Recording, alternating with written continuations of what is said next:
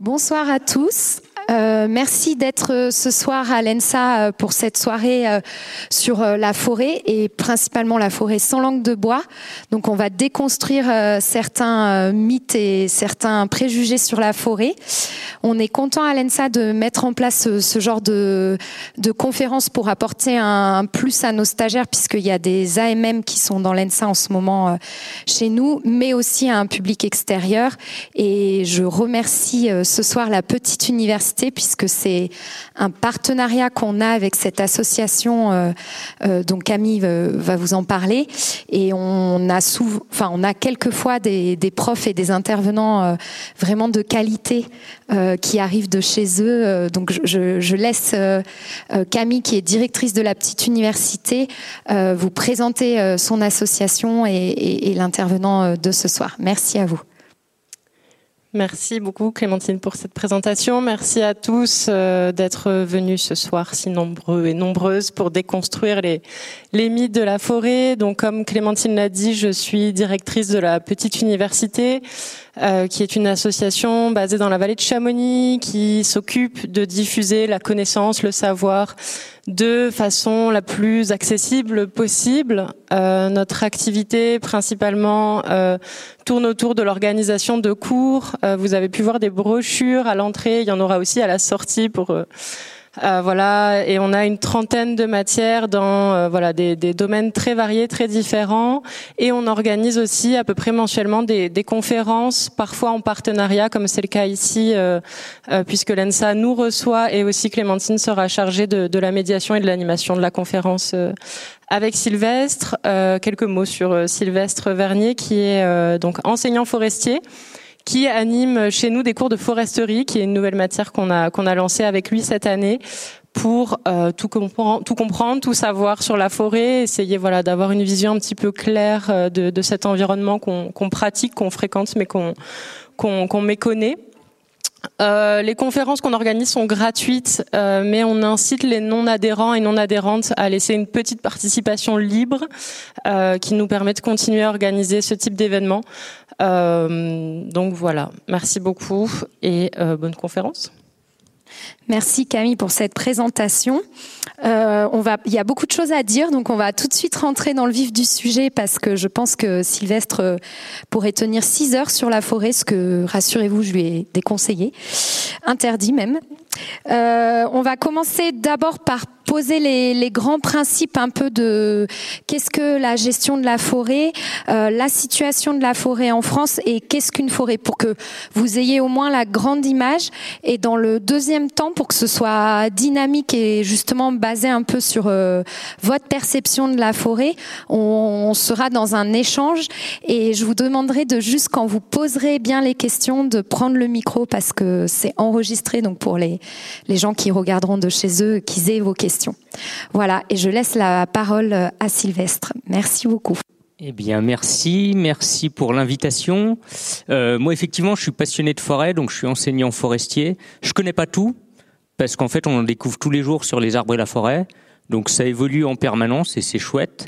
Et du coup, je suis très content d'être là, parce que j'ai des attaches un peu dans la vallée quand même mais j'aurais jamais mis les pieds sans la forêt à l'ENSA. Et je suis content de voir que vous êtes aussi nombreux, parce que c'est chouette de voir des gens qui s'intéressent à la forêt. Et l'objectif, c'est vraiment le titre de la conférence, c'est-à-dire que que vous partiez ce soir avec des réponses à toutes les questions que vous pouvez vous poser. Il y en a eu un certain nombre dans la vallée qui se sont posées, voilà. La route forestière du col de Vose, les arbres qui se sont tombés euh, au-dessus du cimetière, dans la trouée, euh, la tempête qu'il y a eu euh, vers l'Étine euh, il n'y a pas très longtemps et les arbres qui sont exploités, ceux qui ont été exploités au paradis des Pras, etc. Euh, bah, le but c'est de parler de tout ça et euh, de répondre à toutes les questions que vous posez sur la forêt et d'essayer d'apporter modestement une réponse à tout ça et à cette réalité en partant de, des connaissances qu'on a actuellement sur le milieu forestier et sur un peu l'écosystème forêt et aussi la filière bois parce que ça va avec. Voilà, on fait pas de forêt sans les hommes. Enfin, il y a de la forêt sans les hommes, elle pousse sans l'homme, il n'y a pas de problème. Mais il y a aussi toute une vie autour de la forêt avec des utilisateurs de la forêt, des promeneurs, des chasseurs, des bûcherons, etc. Donc on, va parler un petit peu de tout ça. Voilà. Donc l'idée de temps, c'est, euh, moi je fais une petite présentation au début, un peu de situation sur la forêt en France et l'état de la forêt. On parlera pas trop de la forêt dans le monde, non pas que qu'on puisse pas en parler, mais on n'a pas trop le temps. Voilà. Et la réalité dans le monde est complètement différente. Hein. Si on parle de la déforestation au Brésil, etc. Euh, si on parle des forêts boréales, c'est des réalités complètement différentes. Nous, on va plutôt s'intéresser d'abord à ce qui se passe en France. Et puis, euh, mais bon, si vous avez des questions, voilà, on essaiera d'y répondre. Alors je commence, c'est toujours un petit graphique, c'est toujours parce que la forêt c'est bien de la repositionner dans l'histoire, alors je ne vais pas rentrer trop dans les détails, on s'en fout, ce qui nous intéresse c'est la courbe en pointillé, et la courbe en pointillé elle nous montre l'évolution de la surface forestière en France au cours des 13 euh, 000 dernières années, c'est-à-dire depuis les dernières glaciations, et qu'est-ce qu'on remarque? En fait on remarque que cette surface forestière elle a beaucoup évolué et elle a beaucoup baissé par rapport au départ, c'est-à-dire qu'au tout début, vers euh, moins 1600 Moins 1600 ans, on était à peu près à 40 millions d'hectares, c'est-à-dire que tout était boisé, toute la France était boisée, et euh, à la suite de ça, on a eu une déforestation continue à peu près jusqu'à la Révolution française, et à partir de la Révolution française, on a une réaugmentation de la surface. Donc ça, c'est la première chose à savoir, c'est que quand on parle de la surface forestière en France, on ne parle pas de celle du Brésil, on parle pas de la forêt dans le monde, on a une histoire propre qui est liée aux activités humaines, qui est liée euh, aux lois qui ont été édictées sur la forêt, notamment le Code forestier en 1827, etc. Et donc aujourd'hui, on a une surface qui est en augmentation enfin en stagnation sur ces dernières années, et euh, mais qui a toujours évolué. Et là, c'est exactement la même chose sous forme de tableau.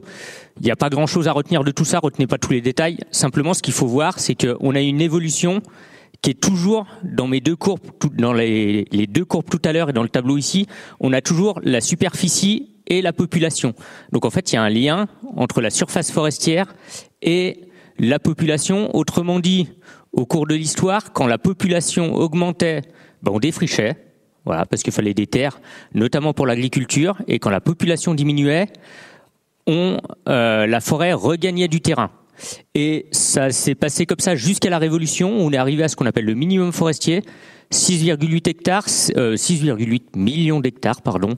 Donc un hectare, c'est deux terrains de foot, et euh, c'est-à-dire deux à trois fois moins que la surface forestière qu'on a aujourd'hui.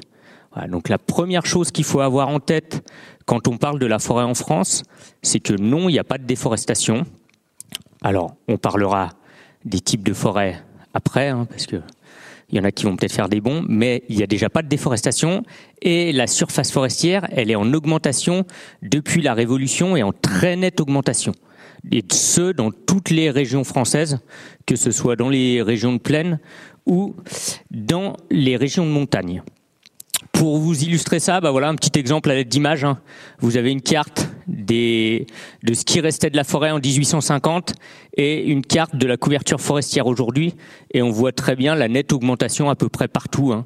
que ce soit euh, au niveau des landes de Gascogne, euh, massif totalement artificiel, ou que ce soit dans nos zones de montagne, où on a une politique de restauration des terrains en montagne qui a été, euh, qui a été très importante. Alors, une fois qu'on a dit ça, où on en est aujourd'hui bah Aujourd'hui, la forêt, c'est 30% du territoire. Donc c'est à peu près un tiers de la France qui est couvert de forêt. C'est 17 millions d'hectares. Et c'est le troisième pays européen en surface, mais le cinquième en récolte de bois. Alors pourquoi je vous ai mis ça? Bah Parce que déjà, ça veut dire qu'on n'est pas ceux qui massacreront le plus la forêt, parce qu'il y a des pays qui ont moins de surface que nous et qui exploitent plus de bois. Voilà, notamment donc après dans les grands pays forestiers sont principalement les pays du Nord on en reparlera parce qu'on verra que euh, notre histoire de la filière bois est aussi liée à la mondialisation et à ce qui s'est passé dans le nord de l'Europe.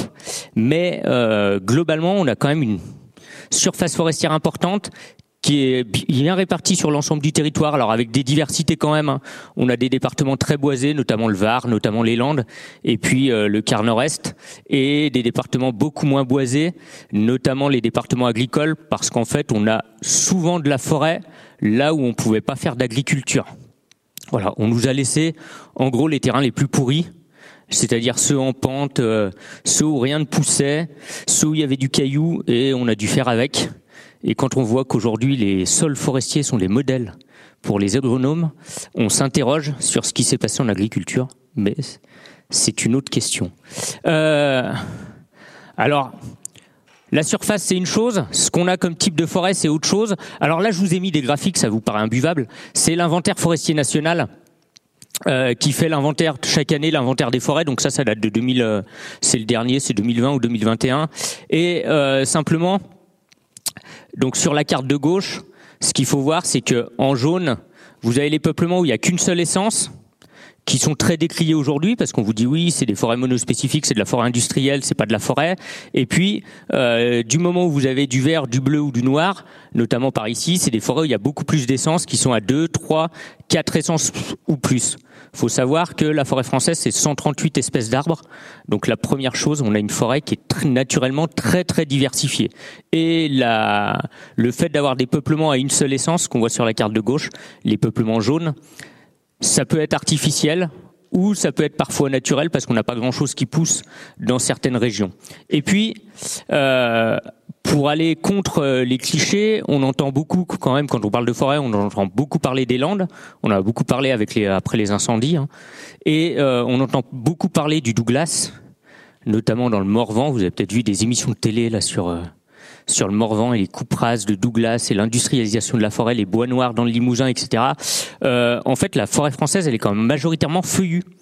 Voilà, c'est important de le savoir, c'est 67% de feuillus et 21% de conifères, donc le pin maritime ou le Douglas, bah, finalement c'est assez peu sur l'ensemble de la forêt, qui est plutôt une forêt feuillue majoritairement composée de chênes hein, quand même.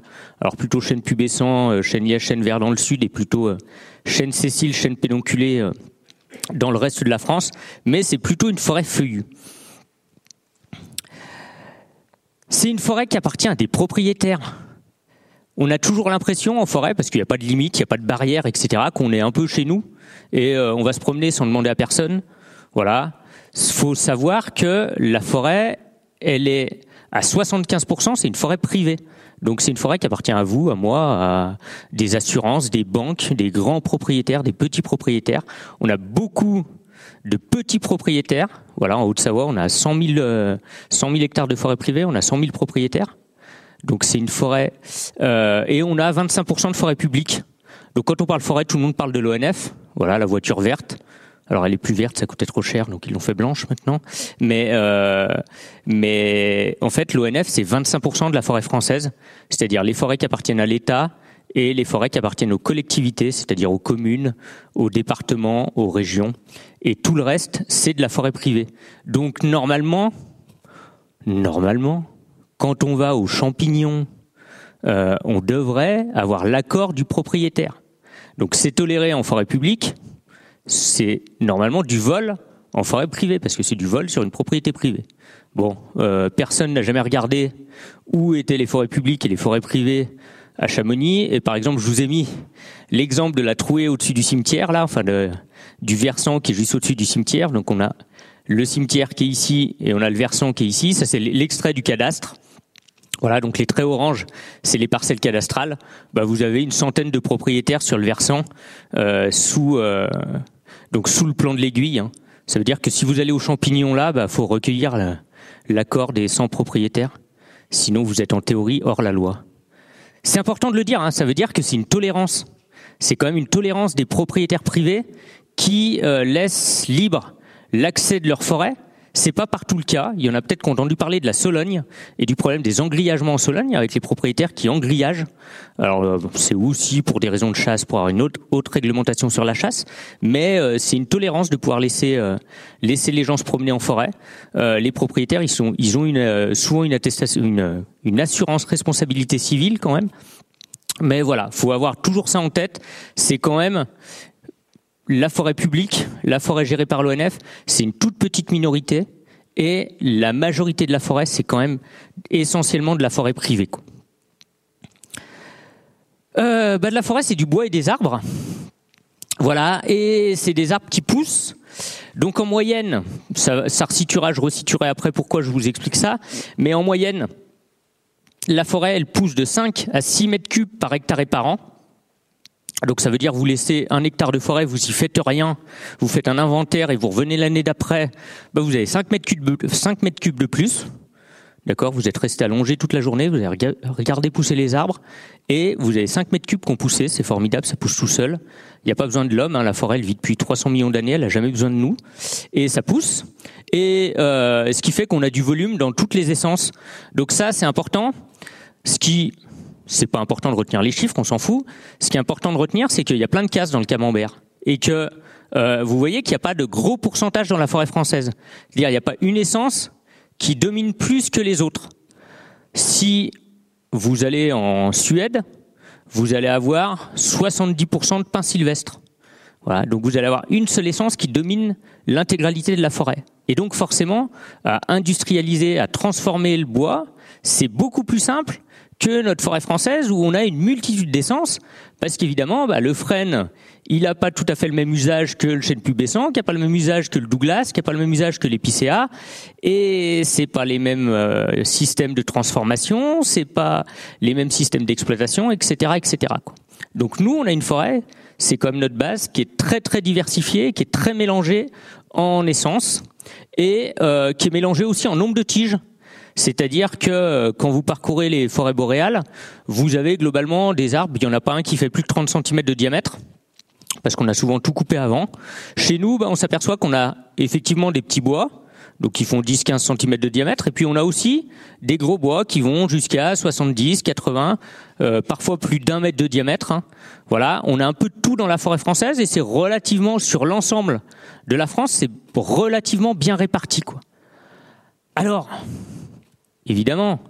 Ça, ça me fait dire que euh, c'est à peu près parfait parce que j'ai de la forêt bien mélangée, j'ai plein d'essence et euh, j'ai un peu toutes les classes d'âge. Donc c'est pas mal, j'ai des gros, des moyens, des petits et que c'est assez diversifié. Attention, hein, ça ne veut pas dire que c'est parfait partout. Et ça, ça, la forêt française, elle a des visages complètement différents d'une région à une autre. Et finalement, ça, c'est qu'une moyenne. C'est pas pour autant qu'il n'y a pas des forêts où on n'a qu'une seule essence, qu'il n'y a pas des forêts où on n'a qu'une seule classe d'âge et qu'il n'y a pas des, gestions forestières qui posent problème. Mais la première chose, il faut quand même avoir ça en tête. Bah, à l'échelle de la forêt française et de la France, c'est quand même pas si mal. Et puis, la deuxième, par rapport à ça, ce qu'il faut dire, je vous ai dit 5 à 6 mètres cubes par hectare et par an, 17 millions d'hectares, il y en a peut-être qu'on fait le calcul, ça fait à peu près à la louche, ça fait une centaine de millions de mètres cubes qui poussent chaque année. Et la récolte totale, elle est, vous voyez là, elle est à 38,9 millions de mètres cubes. Alors elle est à plus que ça parce qu'il y a un petit astérix là en bas. On a rajouté le bois énergie des ménages qu'on estime à 23 millions de mètres cubes, c'est-à-dire le, le propriétaire qui va dans ses propriétés, parce que vous n'avez pas le droit d'aller chercher votre bois, euh, c'est pareil, hein, on est toujours dans la forêt privée. Actuellement, vous avez plein d'articles, comment vous chauffer gratuitement, aller récupérer du bois gratuitement, etc. Bah non, c'est comme le champignon, c'est du vol hein, chez un propriétaire privé. Donc si vous n'avez pas son accord, ça marche pas. Mais vous avez quand même plein de propriétaires privés qui vont chercher du bois directement dans leur forêt pour se chauffer, qui déclarent rien à personne, et ça représente une vingtaine de millions de mètres cubes. Au final et au total, ça veut dire quoi? Ça veut dire qu'il y a 100 millions de mètres cubes qui poussent, il y a 60 millions de mètres cubes qu'on récolte. Donc on récolte à peu près 60% de ce qui pousse en forêt. Donc notre forêt française, d'année en année, son volume augmente. Voilà, ça c'est, euh, faut bien l'avoir en tête. On a une récolte inférieure à l'accroissement. Alors, vous allez me dire, ben du coup, c'est génial parce qu'en plus, euh, actuellement, on a besoin de plein de bois de chauffage, donc on va pouvoir passer à 100%. Si on récolte 100% de l'accroissement, on massacre pas la forêt. Ça paraît assez évident. Je vous rassure, nos grands dirigeants euh, au sommet de la France, ils ont eu la même idée. Ils ont eu la même idée. En fait, ça marche pas. Hein. Parce que là encore, ça, c'est une moyenne. Donc ça, c'est la moyenne de la forêt française. Et en fait, bah, vous le savez, euh, si vous aimez vous promener en forêt, il y a des secteurs en France où on n'ira jamais chercher du bois. Voilà, si vous allez vous promener euh, dans les gorges de la Diose à Servoz ou si vous allez vous promener au sommet des montagnes où c'est pas desservi, c'est compliqué et puis euh, l'époque du grand-père qui coupait du bois, qui attendait l'avalanche et qui allait chercher le bois au printemps, qui était descendu pour l'avalanche. Enfin, moi, on m'a raconté ça sur ce qui se passait à Chamonix. Voilà, je crois que c'est révolu, quoi qu'on verra plus ça aujourd'hui. Et donc, ce qui fait qu'en fait, il y a une partie de la forêt où on coupera jamais de bois. Et donc, vouloir passer à 100%, en fait, c'est complètement illusoire, on n'y arrivera jamais. Pour autant, quand même, on a un stock de bois qui augmente, ça c'est le stock de bois, hein. c'est juste pour montrer que les courbes elles augmentent, c'est le, volume de bois en forêt, et donc on a une récolte qui est inférieure à l'accroissement. Donc on n'est pas dans une période où on est en train de massacrer la forêt, même si euh, on a certaines émissions télé qui le, qui le montrent parfois.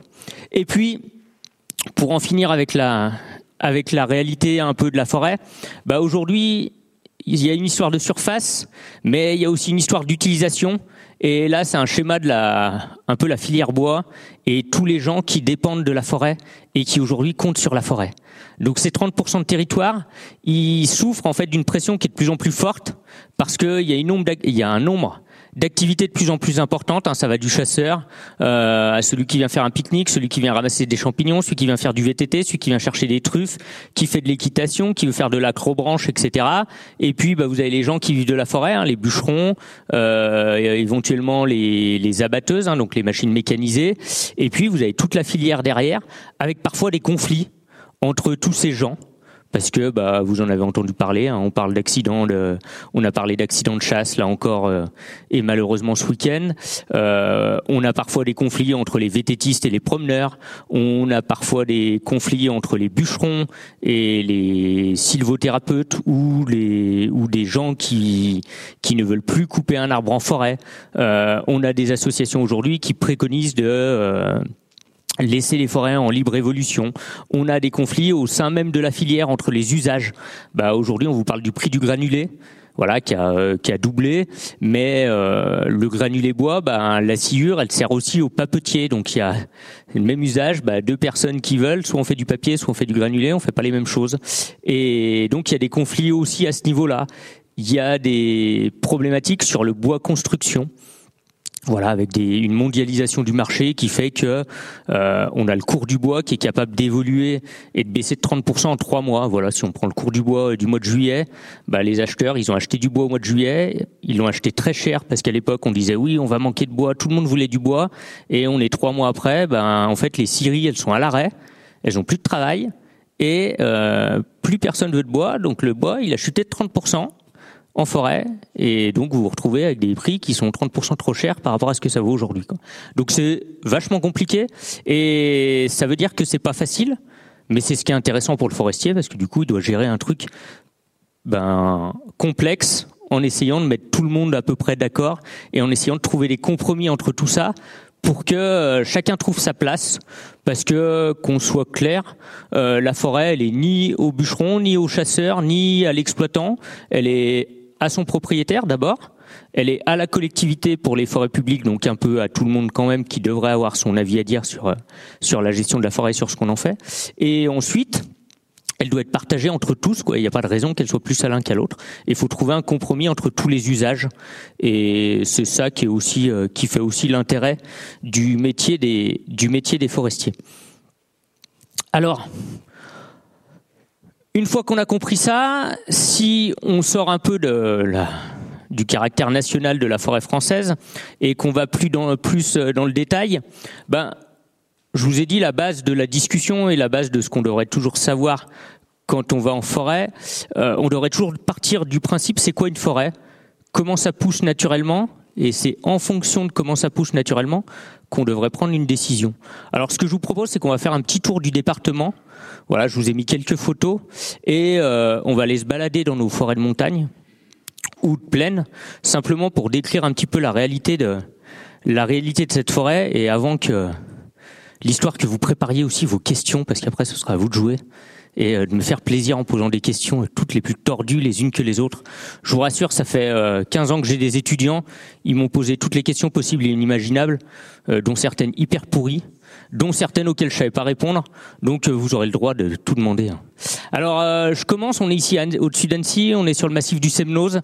Ben, le massif du Semnoz, tout le monde, aujourd'hui personne doute du caractère forestier du massif du Semnoz, là cette grande baleine au bout du lac d'Annecy et qui domine entre Annecy et Aix-les-Bains, et euh, recouvert de forêt. Ben, en fait, il faut savoir qu'il y a 150 ans, sur le massif du Semnoz, il n'y avait pas de forêt. Il n'y avait absolument pas de forêt, il n'y avait rien. Il y avait du pâturage, et des chèvres et des moutons. Et donc c'est une forêt qui est complètement artificielle, avec la problématique que comme on a tout planté en même temps à la fin du 19e, bah aujourd'hui tous les arbres ont à peu près le même âge et que si imaginez qu'on décide aujourd'hui de dire bah faut tout renouveler en même temps et couper tous les arbres du Semnose, bah on aurait euh, des gens partout. Donc l'idée c'est on hérite de ça, bah comment on va faire aujourd'hui par rapport à ça? Mais on a des forêts qui nous paraissent nous dans notre euh, réalité de de vie humaine qui nous paraissent évidentes, qui en fait dans l'histoire de la forêt et du fait que la vie d'un arbre dépasse souvent la vie d'un homme. Hein, euh, la durée de vie d'un épicéa, ça peut être 200, 300 ans. La durée de vie d'un chêne, ça peut être 500, 600 ans. Donc en fait, on est bien au-delà de, la vie humaine et donc on hérite d'une histoire et faut quand même faut toujours l'avoir en tête. Euh, à titre d'exemple aussi, si on reste là-dedans, voilà, on a des très très belles forêts en France, notamment les, les anciennes forêts royales. Par exemple, la forêt de Troncet dans l'Allier. Alors là, c'est juste, euh, on sort de la Haute-Savoie, on va dans l'Allier, mais parce que ancienne forêt royale, et c'est euh, c'est aujourd'hui, vous en avez un certain nombre sur le territoire. Vous avez un certain nombre de forêts d'exception, des forêts qui sont qualifiées d'exception. C'est un label qui a été donné par euh, par l'ONF pour certaines forêts publiques. Et bah, si un jour vous avez pas, vous savez pas quoi faire de votre vie, vous faites le tour des forêts d'exception. Vous ferez, un, non mais je vous garantis, vous ferez un super voyage parce que vous allez voir que des belles forêts. Vous avez la Grande Chartreuse, vous avez euh, la forêt de Troncet, vous avez la forêt de Verdun, vous avez euh, les Faux de Verzy à Reims, et vous parcourrez que des belles forêts avec des peuplements extraordinaires. Pour illustrer l'histoire, bah voilà, la forêt de Troncet, elle est connue parce que euh, 1664, vous avez un premier ministre de Louis XIV, Colbert, qui a dit tiens, euh, on va essayer de conserver des grands chênes et de favoriser la production de grands chênes pour faire des bateaux en bois, parce qu'on avait besoin d'une marine pour faire des bateaux, pour suivre, pour commercer avec les Indes et les Amériques et faire des bateaux de guerre. C'est-à-dire qu'on en avait marre d'acheter les bateaux aux Espagnols ou aux pays du Nord et on s'est dit on va faire nos propres bateaux donc on a besoin de grands chênes. Eh ben les grands chênes ils sont toujours là parce qu'on a encore une futaie Colbert, voilà, avec les chênes qui ont été préservés par Colbert à l'époque, avec ces grandes bouclettes là, et bah, sauf qu'on fait plus de bateaux en bois, quoi. Voilà. Alors si on en a refait un sur le lac d'Annecy, l'Espérance, euh, qui est super beau, mais du coup les les chaînes, ils sont toujours là et on s'inscrit dans cette dans cette histoire-là aussi. Euh, si on continue la visite et la balade, il faut savoir que chaque forêt est adaptée à son secteur. On a des forêts feuillues, on a des forêts de plaine, on a des forêts résineuses, on a parfois du chêne, parfois de l'épicéa, parfois du hêtre. Ben, en fait, les forêts sont le reflet des conditions climatiques, des conditions topographiques, du sol et euh, de la présence d'eau. Hein. Est-ce qu'on a de l'eau dans le sol? Est-ce qu'on a euh, une rivière, un ruisseau souterrain, etc. Et donc à chaque chaque euh, chaque zone va correspondre des forêts particulières. Quoi. Vous le savez. Enfin ceux qui font euh, je sais plus si je l'ai mis. Voilà, ceux qui font euh, l'accompagnateur en moyenne montagne ou ceux qui sont ici, c'est l'étagement de la l'étagement de végétation, hein, avec euh, donc plutôt dans l'étage collinéen les formations à chêne Cécile et chêne pubescent, donc chêne pubescent versant sud, enfin sur les versants secs, et sinon plutôt chêne Cécile, chêne pédonculé, et puis après euh, plutôt chez nous de la hétresse sapinière, hein, que vous alliez dans les Alpes du Nord, dans le Jura ou autre, et après donc formation de mélèze, pin sambro, pin à crochet dès lors que vous montez en altitude. Donc ça c'est simplement le fait que les essences reflètent les conditions de vie et donc chaque essence est adaptée à son milieu. Euh, je continue. Alors simplement, bah oui, il faut l'avoir aussi en tête. Alors en Haute-Savoie, c'est particulier. On a un arbre sur deux qui est un épicéa. Voilà. Il y a euh, donc l'épicéa qu'on appelait le qu'on appelait le sapin de Noël, mais qui est pour autant pas un sapin. Euh, c'est un arbre sur deux en Haute-Savoie. C'est ce qui pose actuellement le problème, puisque vous le voyez un peu partout. Vous avez des arbres qui sont secs et qui sont attaqués par un petit insecte qui s'appelle l'ipse typographe, qui fait quelques millimètres et en fait qui vient pondre ses œufs sous l'écorce de l'arbre et avec une larve qui, en se développant, va rompre les canaux d'alimentation de la sève de l'arbre et du coup, bah, l'arbre finit par mourir. L'arbre meurt à peu près en quatre semaines c'est-à-dire qu'au bout de quatre semaines, vous avez plus d'insectes dans l'arbre, les, larves se sont renvolées, sont reparties. Ça veut dire que toutes les théories qui vous disent oui, il faut exploiter ces arbres secs, etc., en fait, elles servent à rien. Parce que globalement, vous aurez jamais le temps en quatre semaines d'identifier l'attaque. Parce que la première identification, c'est des trous de sciure dans l'arbre. Donc, à part à passer tous les arbres, tous les jours devant l'arbre et à regarder s'il n'y a pas un peu de sciure au pied, vous le verrez jamais. Ensuite, trouver un bûcheron, trouver un débardeur pour sortir les bois, avoir quelqu'un qui vous achète les bois en quatre semaines, c'est complètement illusoire. Donc ça veut dire quoi? Ça veut dire qu'au bout de quatre semaines, ils sont plus dans l'arbre. Donc après, vous avez le temps. Soit vous avez le temps de les laisser. Pour la nature, c'est très bien d'avoir des arbres morts. Voilà, euh, c'est pas parce qu'on a un arbre mort en forêt que on va massacrer la forêt, que la forêt est malade. C'est aussi euh, très bien d'avoir des arbres morts pour la biodiversité. Et par exemple, si je continue dans ma dans la vie de mon épicéa malade, euh, bah, en fait, une fois que les larves sont reparties et se sont renvolées ailleurs, bah, il est sec et il va potentiellement être l'habitat du trou de pic, du pic, pardon, qui va venir faire des cavités, et euh, le pic noir et va être un prédateur du scolite. Donc, c'est pas gênant qu'il y ait quelques arbres morts qui se traînent dans nos forêts. Euh, faut savoir que dans une forêt naturelle, on a à peu près 60 à 100 mètres cubes de bois mort à l'hectare, hein. donc ce qui est un volume très très important. Euh, un arbre moyen, c'est en moyenne 1 à 2 mètres cubes. Donc nous, on est, euh, on est, on est très très large et on est encore très très loin de ça. Donc voilà, un arbre sur deux, ça pose plein de questions et on le verra, ça pose plein de questions par rapport au changement climatique et à l'évolution des milieux. Alors pourquoi on a un arbre sur deux qui est un épicéa? Simplement parce qu'après guerre, toujours l'histoire après la guerre en, en 1945, on avait un besoin de reconstruire la France et on a lancé une grande politique de reboisement en créant un organisme qui s'appelait le Fonds forestier national qui aidait à financer les plans pour les propriétaires. Et on, avait un gros besoin de bois d'œuvre pour reconstruire le pays. Et on s'est aperçu que l'épicéa, quand on le mettait en plaine, c'est un arbre de montagne hein, qui naturellement vit au-delà de 1000 mètres d'altitude, quand on le mettait en plaine, en fait, il poussait beaucoup plus vite parce que la saison de végétation était plus longue. Et donc on l'a introduit massivement en plaine.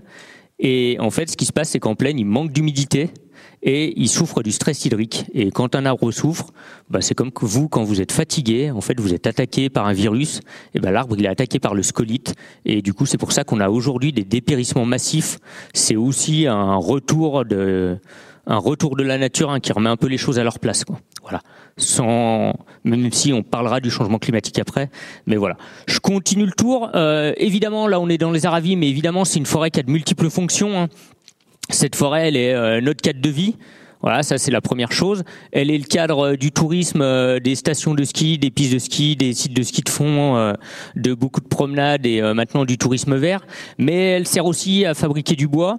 Alors étonnamment, ben on était à Manigo hier avec un, acheteur de bois sur la série de Bonneville. Étonnamment, les chalets de Manigo, il y en a beaucoup qui sont pas faits avec du bois qui viennent de par là. Voilà, ce qui est quand même un peu dommage. Mais euh, la forêt, elle sert quand même à produire un matériau qui est le matériau bois et, euh, bah, si possible, qui est utilisé localement. Pour ça que vous avez un truc qui s'appelle parfois BQS. Vous avez peut-être vu des fois sur des dans des séries qui s'appelle Bois Qualité Savoie, qui permet de garantir que le bois provient euh, et euh, provient d'une exploitation locale. Euh, le bois il stocke du carbone. Voilà, si vous avez un chiffre à retenir, c'est une tonne de CO2 par mètre cube de bois. C'est assez simple. Euh, donc qui stocke du carbone important dans le cadre du changement climatique. Euh, la forêt elle joue un rôle sur la filtration de l'eau, voilà, la filtration de l'eau potable. Si je vous mets deux cartes avec le prix de l'eau potable et, et la couverture boisée, vous verrez tout de suite que là où l'eau est pas chère, c'est là où il y a de la forêt. Voilà, parce que euh, la forêt elle filtre l'eau et donc on a plein de communes qui ont racheté de la forêt. Alors vous avez New York, vous avez Munich et vous avez la ville de Saint-Étienne qui à la fin du 19e siècle face à à l'augmentation des usines a racheté de la forêt sur euh, autour de Saint-Étienne pour pouvoir avoir de l'eau potable pour les habitants. Et donc, bah, toutes ces fonctions, faut en tenir compte aussi quand on fait de la forêt et quand on est forestier. Nous, on n'est pas là pour dire, euh, bah, on fait que de la production de bois ou on fait que de l'accueil du public ou autre. On essaye. En France, on a pris la décision d'essayer de trouver un compromis entre toutes ces fonctions et toutes euh, et toutes les demandes. Quoi. On a une forêt qui pousse toute seule. Ça, c'est quand même important de le savoir. Hein. Euh, moi, j'ai beau être forestier et euh, je vous expliquerai à quoi je sers, mais euh, la base quand même de mon de mon métier, c'est de comprendre que j'ai pas besoin d'intervenir et que la forêt elle est là depuis 300 millions d'années. C'était d'abord des fougères arborescentes, après été du ginkgo biloba et Aujourd'hui, c'est autre chose. C'est parfois des mélèzes, c'est parfois du saule, c'est parfois du trempe, parfois du boulot. Et ben, en fait, on n'a pas planté quoi. Voilà. Et dans les zones qui sont laissées libres, notamment par le retrait des glaciers, hein, si on prend la moraine d'Argentière ou autre, bah vous avez la forêt qui s'est réinstallée sans qu'on ait jamais replanté. Quoi. Et si vous allez faire un tour au-dessus du cimetière, là, à Chamonix, dans la, fameuse trouée euh, qui a été faite en 2012 par là, la tempête le gros coup de vent qu'il y avait eu là au-dessus, là, vous apercevez que les arbres qu'on a plantés, ils font à peu près 60 cm de haut, les épicéas, et par contre que les bouleaux, ils font aujourd'hui euh, entre 5 à 10 mètres de haut, quoi. Et les bouleaux, c'est ceux qu'on n'a pas plantés. Donc, euh, bah, en fait, la forêt, elle pousse toute seule. Elle a jamais eu besoin de moi. Moi, je suis pas indispensable à la forêt. Et euh, bah, ça, faut le comprendre quand même. Euh, c'est naturellement une forêt qui est diversifiée. Hein. Donc, naturellement, je vous ai dit 138 espèces d'arbres en France. Quand vous voyez que du vert ou que du jaune, c'est qu'on a éliminé certaines espèces. Quoi. Donc, souvent, dans nos régions, on a notamment éliminé le hêtre parce que ça valait moins cher, parce qu'on savait pas quoi en faire, et que bah, comme on avait des énergies pour se chauffer qui étaient pas très chères, bah, on laissait un peu tomber le bois de chauffage, et c'était facile de rentabiliser en voulant mettre que du résineux pour faire du bois d'œuvre. Mais c'est une raison artificielle et pas du tout naturelle. Euh, on a une forêt qui est cultivée, voilà. Parfois vous avez ça. Hein. Euh, alors c'était l'effet artistique de pencher la photo. Normalement c'est pas penché, mais voilà, forêt euh, qui a été plantée, pas entretenue. Ben on voit que ça fait des espèces d'asperges, hein, des grands arbres qui sont très grands, très instables et qui peuvent euh, qui peuvent se casser la gueule au moindre coup de vent. donc c'est des forêts qui sont pas toujours gérées, mais qu'il faudrait entretenir pour éviter les pour éviter les catastrophes. Euh, on a parfois même dans nos régions des forêts qui ressemblent à un modèle agricole. On est ici en Chautagne, donc au bord du Rhône, où on a planté des peupliers. Et les peupliers, on est sur le modèle agricole avec, là on n'est plus sur des centaines d'années, hein. on est aujourd'hui sur des révolutions de 17 ans. Ça veut dire que les arbres font 40 cm en 17 ans, donc ils poussent de 3 cm par an. Euh, en gros, ils poussent de 1 à 2 mètres en hauteur par, par an et euh, et donc c'est des arbres à croissance très très rapide qui sont souvent envoyés en Italie pour faire les cagettes et les boîtes d'allumettes. Euh, on a une forêt parfois qu'il faut gérer parce que euh, je dis cher à rien pour la forêt. Par contre, je sers pour les fonctions qu'assure la forêt. Par exemple, euh, bah, ce qu'on n'aime pas, c'est voir une forêt qui s'effondrerait, qui serait complètement malade, et euh, ce qu'on a actuellement hein, sur les peuplements d'épicéas là. Et du coup, bah, forcément, on peut plus aller s'y promener. Forcément, les risques naturels sont plus assurés. Forcément, on peut plus y récolter de bois. Et donc, c'est par rapport à toutes ces fonctions qu'on va gérer la forêt. Et on a un exemple ici où vous avez deux essences, même sans être botaniste, vous avez des essences tronc gris. Ici, là, c'est du hêtre. D'accord Et ici, vous avez des essences qu'on tronc marron. C'est du chêne. On est en forêt de Marlioz, dans l'avant-pays savoyard, à 40 km d'Annecy. Euh, ouais, 30 km d'Annecy. Et naturellement, qu'est-ce qu'on voit? On voit qu'il y a des gros chênes et des petits hêtres. En fait, qu'est-ce qui s'est passé? C'est que le hêtre a la capacité de pousser à l'ombre du chêne, c'est-à-dire de survivre avec un certain ombrage. Donc le, le hêtre s'est installé après et il s'est développé après. Si je laisse évoluer naturellement ma forêt, qu'est-ce qui se passe ici? Ben, Mes gros chênes continuent à grossir, ils vieillissent et puis à un moment donné, ils vont s'effondrer, ils vont mourir parce que euh, mort naturelle ou attaqués par un parasite ou touchés par la foudre, etc. Et qu'est-ce qui va rester? Ben, Il va rester mes hêtres qui vont prendre le relais.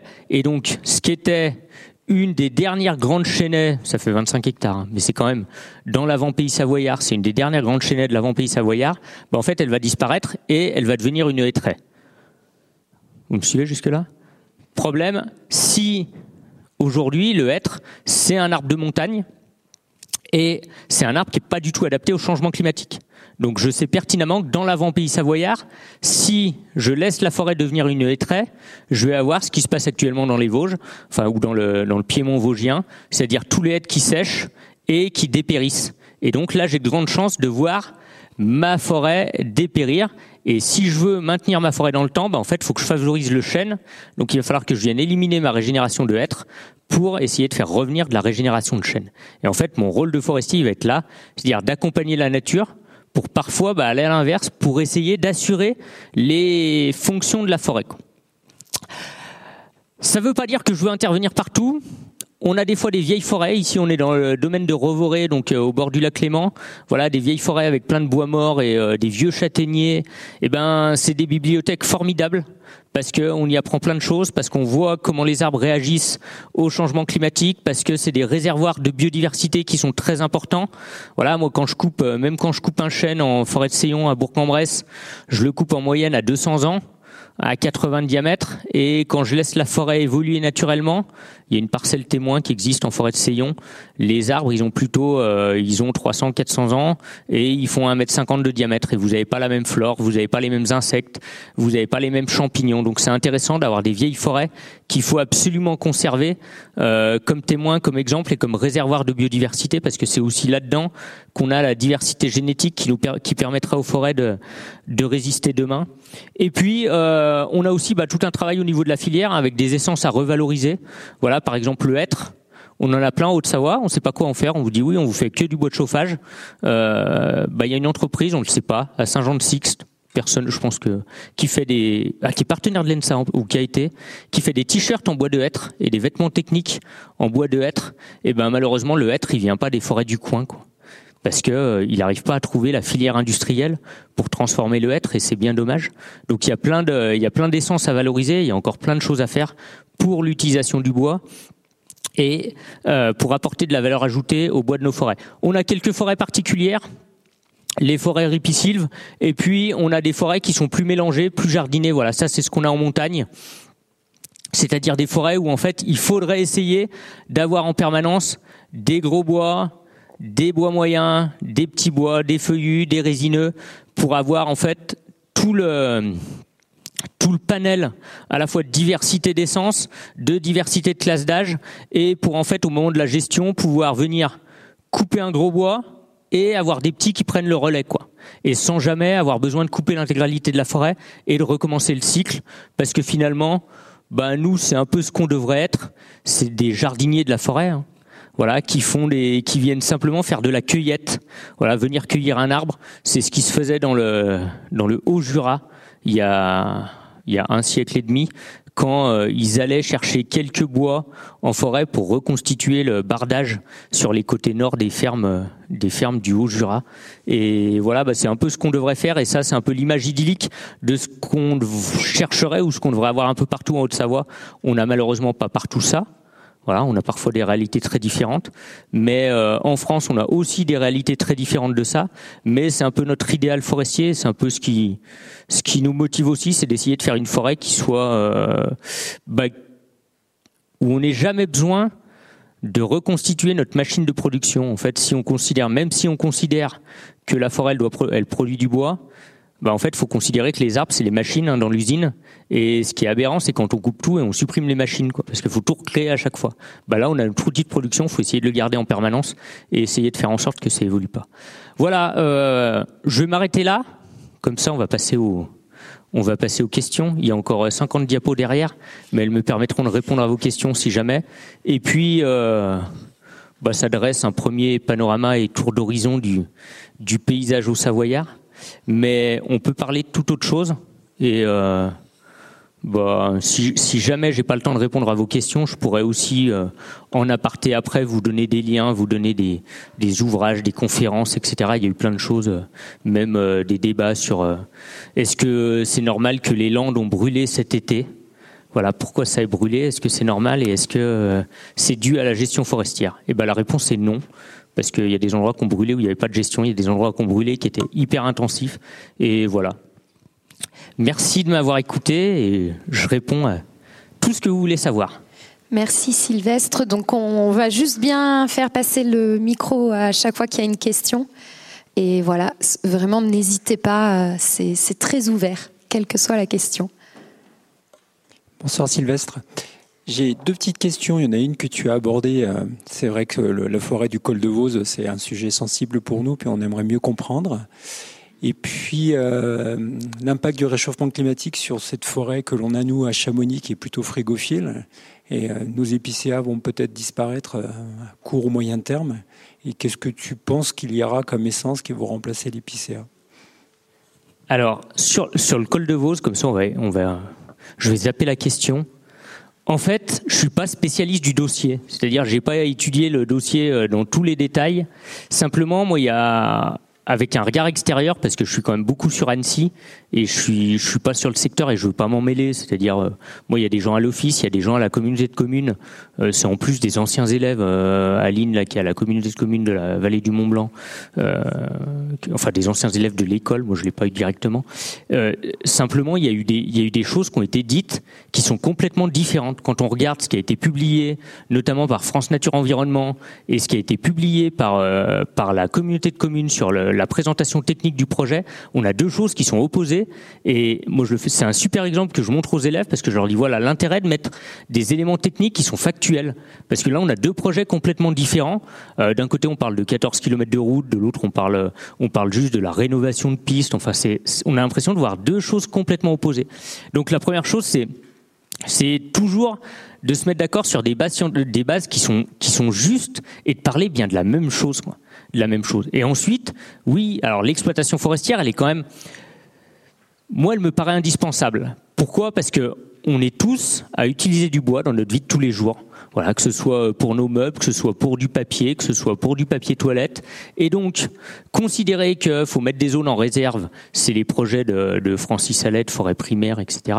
Euh, considérer qu'il faut mettre des zones en réserve, ça veut dire qu'à l'inverse, en fait, on va aller chercher le bois ailleurs. Donc, on va faire de l'utilisation du bois qui soit euh, déporté, hein, qu'on va importer. Euh, aujourd'hui, vous achetez du mélèze chez l'Aliar, euh, votre mélèze, il vient de Russie, quoi. Faut quand même le savoir. Il vient pas vient pas des montagnes, il vient même pas des Hautes-Alpes. on parlera de pourquoi les hauts alpins, ils ont du mélèze. Euh, ce qui fait leur fierté, alors qu'ils devraient en avoir honte, mais on y viendra. Euh, donc simplement, nous, le but, c'est de faire ça, hein, c'est vraiment... Et à partir de là, ça, on peut pas le faire si on n'a pas de desserte forestière. Si on peut pas monter avec un tracteur, monter avec un camion, chercher les bois, ben en fait ça on peut pas le faire. Alors après oui, on peut discuter parce que sur le, mais moi je, encore une fois je suis pas rentré dans le détail technique, mais on peut discuter de l'utilisation du train pour débarder le bois. Euh, tout se discute, faut tout mettre sous la table, y compris le revenu à la fin au propriétaire. Et y compris, on va être euh, totalement transparent, y compris les marges que va prendre euh, éventuellement l'office, l'ONF sur ces projets-là, que ce soit en termes de maîtrise d'œuvre, que ce soit ensuite sur l'exploitation du bois, etc. Euh, les Suisses acceptent à peu près que le bilan financier des forêts ce soit à peu près zéro, c'est-à-dire que les dépenses, les recettes en fait servent simplement à couvrir les dépenses. Nous, on a quand même toujours tendance à vouloir que la forêt elle, rapporte de l'argent. Et moi, j'étais encore euh, encore hier là sur Manigo, sur un chantier où euh, en fait ils vont faire un chantier un peu aberrant, où ils vont prélever trop de bois, mais parce que le propriétaire il veut avoir un peu de sous à la fin, quoi. Et si on prélève pas ces bois-là, bah à la fin il a zéro, quoi. Il a zéro parce que le prix du bois aujourd'hui, la matière première vaut à peu près rien. Et si demain la matière première vaut beaucoup plus cher parce qu'on fait de la transformation locale, parce qu'on fait de la vente locale, ben on a des revenus qui permettent d'aller vers des systèmes d'exploitation peut-être alternatifs et effectivement d'aller sur du débardage par câble, d'aller sur euh, demain il y a des projets d'expérimentation sur du débardage en ballon dirigeable. Ça fera moins de bruit que l'hélicoptère, hein, parce que l'hélicoptère ça marche, mais c'est cher, ça fait du bruit, vous le savez. Et euh, voilà sur le fond, après, moi, j'ai pas étudié toutes les alternatives au projet et toutes les dérives. Ce qui m'a dérangé, c'est que dans les deux, il y avait, un peu de désinformation pour essayer d'un côté de vendre un projet et de l'autre côté pour essayer de le dénoncer, quoi. Voilà. Et ça, ça m'a gêné. Quant à la deuxième question, sur le réchauffement climatique. Bon, le changement climatique, alors là, je moi, c'est les, les guides de Chamonix, ils ont quand même fait un truc génial. Hein. Le travail sur les 200 ans de la compagnie des guides, c'est quand même formidable là, sur le changement climatique. Le petit livret, il est super. Et euh, rendons leur hommage. Et dedans, il y a ça. On l'a à la bibliothèque euh, de l'ENSA, euh, si vous voulez le consulter. C'est aussi ouvert au public, donc n'hésitez pas, on l'a ce livret de la compagnie des guides. Voilà, alors c'était pas... dans, vous avez je sais pas, il y a 50 pages sur l'évolution de la haute montagne et il y a quand même une page sur l'évolution de la forêt. Et, mais, mais du coup, non, mais c'est quand même super parce que du coup, il y a ce, il y a ce schéma-là. Euh, on voit simplement en vert, euh, en vert foncé, on voit l'évolution du, du niveau de la forêt. Alors, on a eu déjà des forêts qui ont été plus hautes que ça. C'est-à-dire qu'au Moyen Âge, enfin, à la fin des glaciations, on a eu des périodes vers moins 3000 ans où la forêt était à 2500 mètres d'altitude, 2600 mètres, hein, c'était la limite haute de la végétation, ce qui explique qu'on trouve des souches. Il y en a peut-être qu'on qui ont vu ça. On trouve des souches sous la mer de glace là. On en fait des couteaux là. Le, le volant, euh, le, couteau le chamonnière là. Hein? Oui, le chamonnière tout court. Euh, il est allé. Je sais qu'il a fait des couteaux avec des souches trouvées sous la mer de glace, etc. Et euh, donc on a eu des, on a eu effectivement, on a toujours eu des variations climatiques. Ce qui pose actuellement problème, c'est la vitesse de variation. Alors pourquoi ça pose problème? Parce que en gros, on sait que on a une vitesse de variation des arbres qui est de 30 mètres par décennie. C'est-à-dire les arbres, ils sont capables de migrer de 30 mètres à peu près en altitude. Ce qui fait que quand on se projette, en fait, on s'aperçoit que les conditions de vie des arbres vont tellement changer dans les, projections que nos essences de montagne, le hêtre et le sapin, donc euh, Fagus sylvatica tout en haut c'est le hêtre, au milieu c'est le sapin et en dernier, en bas c'est l'épicéa. En fait, nos essences qui sont aujourd'hui courantes de la forêt française elles vont se réduire à peu près à peau de chagrin en 2100, c'est-à-dire réservées vraiment aux zones de montagne et aux hautes altitudes, et elles vont disparaître, notamment pour le être, hein, de la majorité du territoire. Alors, là-dessus, on a encore plein d'incertitudes. On a plein d'incertitudes parce que quand je vous dis 29 mètres, c'est 29 mètres le chiffre exact, par décennie, c'est 300 mètres en 10 ans. En fait, ça correspond à une différence de température de 1,65 degré je fais le calcul, et euh, on s'en fout. Et euh, simplement, aujourd'hui, on a des scénarios du GIEC, voilà, qui sont ceux-là, le groupe d'experts du climat. En fait, ils basent l'évolution du changement climatique sur des scénarios, et ces scénarios, ils vont de 1 à 5, et il y en a des très, optimistes. Voilà, euh, les bleus en bas, ça voudrait dire qu'on arrête aujourd'hui de rejeter du CO2 dans l'atmosphère et qu'on limite très fortement nos émissions. Bon, je ne sais pas si vous avez vu les queues aux stations essence actuellement. Euh, bah, J'ai pas l'impression qu'on soit prêt à arrêter les émissions de CO2 dans, dans l'atmosphère. Donc il y a des chances qu'on soit quand même plutôt sur les jaunes, les courbes jaunes et rouges, et là, on dépasse très largement mon degré 65 qui permet l'adaptation naturelle des arbres, vu la vitesse à laquelle le changement se fait. Encore une fois, hein, c'est pas le changement climatique qui pose problème, c'est vraiment la vitesse à laquelle il va se produire. Maintenant, on a des incertitudes. C'est la capacité d'adaptation génétique des arbres, sur lesquels, pour l'instant, on a très peu de retours parce que les, les recherches sur la génétique des arbres sont quand même assez récentes. Et puis parce qu'on a, euh, encore des conflits hein, entre euh, plantation et régénération naturelle. Euh, ce qui est sûr, c'est qu'on nous vend actuellement un plan de relance où on planterait 50 millions d'arbres pour reconstituer les forêts de demain faut faire très très attention quoi. Dire l'introduction de nouvelles essences et dire euh, bah au lieu de, de je vais mettre du Douglas partout, je vais mettre du cèdre et euh, ça va ça va permettre de sauver les forêts françaises. En fait, on n'en sait rien parce qu'on a les mêmes incertitudes avec le Douglas ou avec le cèdre par rapport à ça et donc faut être quand même très très prudent et rester très humble notamment toujours en favorisant les peuplements mélangés, toujours en favorisant le mélange, euh, si possible la régénération naturelle, parce que la diversité génétique est bien plus importante que dans des forêts qui sont plantées. Et, euh, puis, ben après, on verra bien. Euh, il est possible quand même qu'on ait des plus forts dépérissements. Hein, ce qu'on voit sur l'épicéa, on va l'avoir sur, on l'a sur d'autres essences aussi, hein, sur le hêtre, sur sur le sapin, sur le chêne pédonculé qui a été planté dans toutes les forêts. nous, on essaye d'adapter aussi notre notre sylviculture en faisant des forêts qui vont être plus résilientes c'est-à-dire que si jamais euh, on a une hausse des températures qui est trop forte et des, des sécheresses estivales comme cet été trop importantes, bah des forêts qui puissent se réinstaller. Voilà, en gros, dans les Landes, il y avait deux modèles. Il y avait un modèle industriel, là, dans ce a brûlé, euh, un modèle industriel où tous les arbres avaient le même âge. Et puis, au même endroit, à Landiras, là, dans le sud des Landes, il y avait un expert forestier qui faisait tout l'inverse, c'est-à-dire avec des arbres qui avaient à peu près tous les âges, des très gros bois, des petits bois, etc. Euh, là où c'était tout industriel, ça a tout brûlé, ils ont plus rien, et ils disent nous, faut qu'on replante, donc faut nous aider à replanter. L'expert qui était à côté, qui avait des arbres de toutes dimensions, il avait été très gros bois, et ces très gros bois, en fait, ils avaient atteint leur maturité sexuelle, donc ils libéraient des cônes, et lui il dit bah non, moi j'ai pas besoin de replanter parce que mes très gros bois, ils ont libéré des graines, et ces graines, elles vont donner des pins naturellement, et donc je vais jamais avoir besoin de replanter. Donc on va chercher à aller vers ce deuxième modèle, c'est-à-dire des forêts beaucoup plus résilientes qui se réinstallent naturellement si la perturbation elle est majeure. Quoi. Et justement, Sylvestre, on entend beaucoup pour euh, rebondir sur cette euh, question du réchauffement climatique, que les forêts brûlent euh, au fur et à mesure qu'on subit ce réchauffement climatique. Est-ce que les forêts brûlent plus qu'avant ou pas? Là, c'était la suite. J'avais prévu.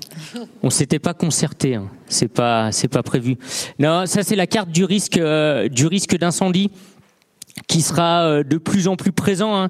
Évidemment, la, la, sensibilité au risque incendie, il y a bah, il y a 50 ans, c'était l'incendie du siècle hein, dans les Landes. 1949, ça brûlait 50 000 hectares. Aujourd'hui, ça en a brûlé encore 30 000, malgré tous les moyens qu'on a aujourd'hui de canadaires, de, d'hélicoptères, bombardiers d'eau, etc., de pompiers.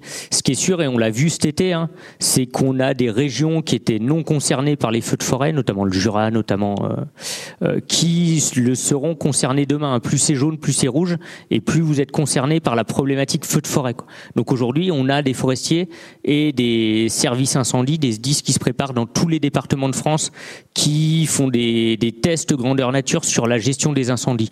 En fait, on a on a la hausse des températures qui est un premier problème, avec du coup une végétation qui est plus sèche, qui s'enflamme plus facilement. Et puis on a une euh, on a une modification de la, répartition des pluies avec des périodes sèches qui sont plus longues. Voilà, on avait l'habitude d'avoir des pluies très régulières hein, dans nos climats, et maintenant on a des périodes sèches pendant un mois, deux mois, etc. dans tous les départements. Donc on se prépare à ça. Donc oui, il est probable qu'on ait plus d'incendies. La stratégie étant que plus on détecte tôt l'incendie, et moins ça fait de dégâts. Donc plus donc on a euh, en fait en parallèle des un travail sur de la détection satellitaire, sur la détection par drone, sur la détection par caméra infrarouge pour voir directement les foyers au moment où ça prend parce que euh, plus on s'y prend tôt pour éteindre le feu et plus ça marche. Voilà. Avec euh, avec la doctrine française qui est quand même d'abord de protéger les personnes, ensuite les biens et puis si on peut la forêt quoi mais voilà, on a laissé. Et donc il y a tout un travail.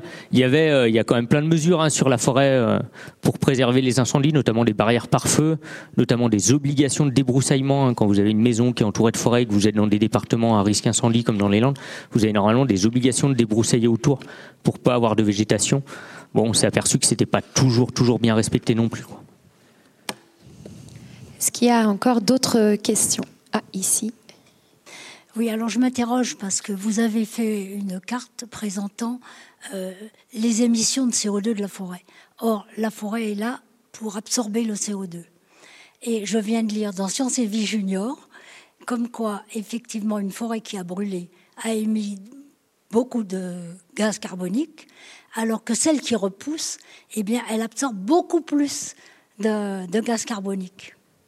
Alors, je vous, je vous l'ai dit, on, on, estime que euh, une forêt, c'est à peu près un mètre cube de CO2 stocké par euh, une tonne de CO2 stocké par mètre cube de bois. Donc oui, quand, la, quand un arbre pousse, il stocke du CO2. Maintenant, à la question, est-ce que les arbres jeunes stockent plus de... Donc oui, quand ça brûle, on rejette du CO2 dans l'atmosphère. Ça, c'est évident. Et donc, faut éviter, faut bien sûr éviter les incendies. Après, quand on replante, oui, on va stocker du CO2.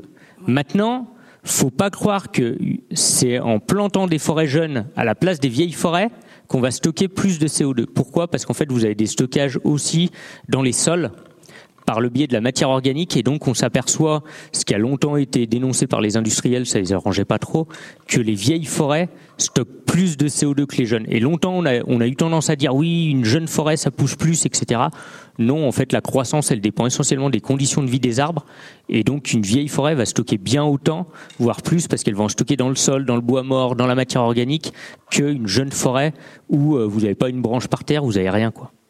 Ah, on n'a pas besoin de replanter. Hein. D'après l'article, elle se reforme toute seule et absorbe beaucoup ah oui, de CO2. Mais dans nos, dans nos pays, on laisse un terrain agricole, on n'y fait rien, les arbres reviennent tous tout seuls. C'est une histoire de temps. C'est une histoire de temps. Mais euh, la trouée au-dessus du cimetière, là, juste derrière nous, 2012, euh, ça a mis 10 ans, mais aujourd'hui, vous avez des arbres qu'on repoussait spontanément. Alors c'est peut-être pas ce qu'on souhaite, c'est pour ça qu'on avait été replanté, mais en fait si on fait pas les travaux derrière, ben, mes épicéas ils font 60 cm de haut, ils sont étouffés par les bouleaux qui en font 10 mètres et voilà quoi. Mais les, les bouleaux, personne ne les a replantés, ils sont revenus tout seuls. Donc oui, la forêt est un gros réservoir de carbone et euh, le bois aussi. Hein. On parle souvent quand on parle de forêt et d'arbres, on parle des 3 S, c'est-à-dire séquestration, ça séquestre du carbone par la photosynthèse, stockage, on stocke du carbone dans le bois et encore plus quand on l'utilise dans la construction hein, pour faire des poutres, pour faire une charpente, etc. Et on parle aussi de substitution parce qu'en fait quand on utilise le bois dans la construction, ben, on n'utilise pas d'autres matériaux, notamment le béton ou euh, le plastique ou autres, qui sont souvent euh, bien pires d'un point de vue du niveau carbone. Après, euh, on parle du poumon vert de la planète quand on parle de l'Amazonie. N'oubliez pas que le principal, euh, milieu qui stocke du carbone, c'est quand même les océans, hein, avant la forêt. Voilà. Mais la forêt a un rôle à jouer là-dessus. Encore des questions On a encore un peu de temps. Oui, pourquoi il y a autant de besoins, enfin de, différences de besoins en eau euh, suivant les espèces d'arbres? C'est la première question. Et la deuxième, c'était si euh, les différentes espèces d'arbres pouvaient parler, qu'est-ce qu'ils diraient? Sans langue de bois. Ah, eh ben j'en sais rien. Alors ça c'est non mais c'est une super question. Euh, j'en sais rien et je veux pas le savoir parce que on a trop tendance et dans enfin vous avez peut-être lu la vie secrète des arbres ou d'autres choses on a aujourd'hui tendance à faire parler les arbres euh, ils allaitent leurs petits euh, ils communiquent entre eux etc moi j'en sais rien. J'en sais rien. Oui ils s'échangent des particules. C'est des particules chimiques. Oui, quand vous faites, quand vous allez vous balader en forêt, vous avez les arbres qui émettent des composés organiques volatiles qui fait que ça vous fait baisser la tension, ça vous fait baisser le rythme cardiaque et que vous vous sentez bien. Mais après, est-ce que les arbres parlent entre eux? Est-ce que euh, plutôt que d'aller faire euh, d'aller euh, juste se promener en forêt, faut enlacer un arbre et lui faire un câlin? Je n'en sais rien. Et moi, enfin, ce que je sais, c'est qu'il faut aussi laisser les arbres être des arbres, laisser la forêt être une forêt, et que avoir tendance à tout vouloir humaniser et à faire de l'anthropomorphisme à tout va, notamment en parlant du système nerveux, quand on parle du système racinaire des arbres en lien avec les champignons, là, en parlant de l'internet, il vous parle toujours de l'internet du sol, en parlant des, réseaux mycorhiziens, etc. Moi, j'en sais rien. Hein. Est-ce que c'est Internet C'est aussi de la survie? C'est-à-dire que, basiquement, euh, l'arbre, il a besoin du champignon parce que ça augmente son système racinaire, et le champignon, il a besoin de l'arbre parce que l'arbre va lui fournir les sucres. Voilà, c'est pas plus compliqué que ça. Et donc après, est-ce qu'il parle, est-ce qu'il parle pas? J'en sais rien. Ouais. Faut, se méfier quand même parce que c'est un peu à la mode. Il y a évidemment, on parle de sensibilité des plantes aujourd'hui. Il y a évidemment des choses qui sont évidentes. Par exemple, quand vous avez un arbre qui, euh, bah vous voyez en montagne, qui pousse plus d'un côté que de l'autre parce qu'il a mis ses branches à l'opposé du vent. Voilà, parce que vous avez le vent qui passe, et puis pour éviter le dessèchement des, de ses feuilles ou de ses aiguilles, il a majoritairement poussé sur le côté opposé au vent. On peut conclure sur l'intelligence des plantes parce qu'il y a une adaptation à l'environnement. Ben, est-ce que c'est de l'intelligence Est-ce que c'est pas de l'intelligence J'en sais rien. C'est de l'adaptation à l'environnement et c'est peut-être beaucoup plus basique que ça, quoi. Donc j'irai pas. Euh, J'irai pas là-dessus. Euh, voilà. Quant à la première question sur la différence en exigence des espèces, ben en fait c'est une conséquence de l'évolution. Hein. C'est-à-dire que l'évolution, mais de, de toute espèce, va vers de la spécialisation et de l'hyperspécialisation. C'est-à-dire que euh, c'est le principe de sélection naturelle. Et donc après, on a des espèces qui sont spécialisées par rapport à un milieu. Par exemple, le chêne pédonculé va demander beaucoup plus d'eau que le, que le chêne sessile. Donc malheureusement, aujourd'hui aux forêts françaises, on a majoritairement du chêne pédonculé. Voilà, parce qu'il y a un jour un génie du capitalisme qui a dit tiens, on va payer les ouvriers non plus à l'heure, mais on va les payer au poids des glands. Et les glands du chêne pédonculé étaient plus lourds que les glands de chêne sessile. Donc ils ont ramassé que des glands de chêne pédonculé, on a planté du chêne pédonculé partout dans la forêt française. C'était celui qui n'était pas tout à fait adapté. Il aurait mieux valu planter l'autre, mais c'est pas très grave. Euh, et ben aujourd'hui, on a des chênes pédonculés qui dépérissent et on est en train de les remplacer par des chênes sessiles, voilà, qui demandent moins d'eau et qui sont moins exigeants en eau. Mais c'est la, c'est l'évolution qui a fait qu'il y a des espèces qui ont plus ou moins d'exigences. Que ce soit, alors ça peut être en eau, ça peut être en nutriments, en acidité. Hein. Il y a des espèces de milieux acides, il y a des espèces de milieux plus neutres, il y a des espèces de milieux riches, etc. Quoi. Donc il y a des secteurs où on est super. Vous allez, euh, si vous allez à l'hôpital d'Annecy, juste en dessous de l'hôpital, il y a de la forêt là, à Métessy. Euh, vers le centre sportif d'assaut. Vous pouvez planter n'importe quelle essence. Le sol il est super riche. Vous avez deux mètres de sol, c'est bien alimenté en eau. Vous pouvez tout mettre. Puis il y a des fois, ben, on a le choix entre deux essences parce que c'est tellement compliqué et les conditions de vie de l'arbre sont tellement rudes que, ben, en fait, on n'a pas le choix de planter. on peut pas vraiment choisir ce qu'on plante. Quoi. On prend ce qui vient. Quoi. Voilà. Est-ce qu'il y a encore des questions? Oui. Oui, euh, on a vu là par rapport à tout ce que tu avais dit que la, diversité, en fait, c'était vraiment la résilience de la forêt, que ce soit la diversité en âge et puis en, espèces. Euh, plus on a diversité dans les, espèces euh, arborées, et plus on va voir d'autres diversités qui va s'en suivre. On le voit un petit peu là ici sur les sur les forêts, enfin qui sont pas par terre de, Chamonix, qui sont assez vieilles parce que difficilement exploitables. et on se rend compte de plus en du rôle vraiment important de, la biodiversité par rapport euh, à notre simplement à notre vie à nous, euh, à notre résilience à nous, qui est, qui est liée à celle de, ces milieux-là.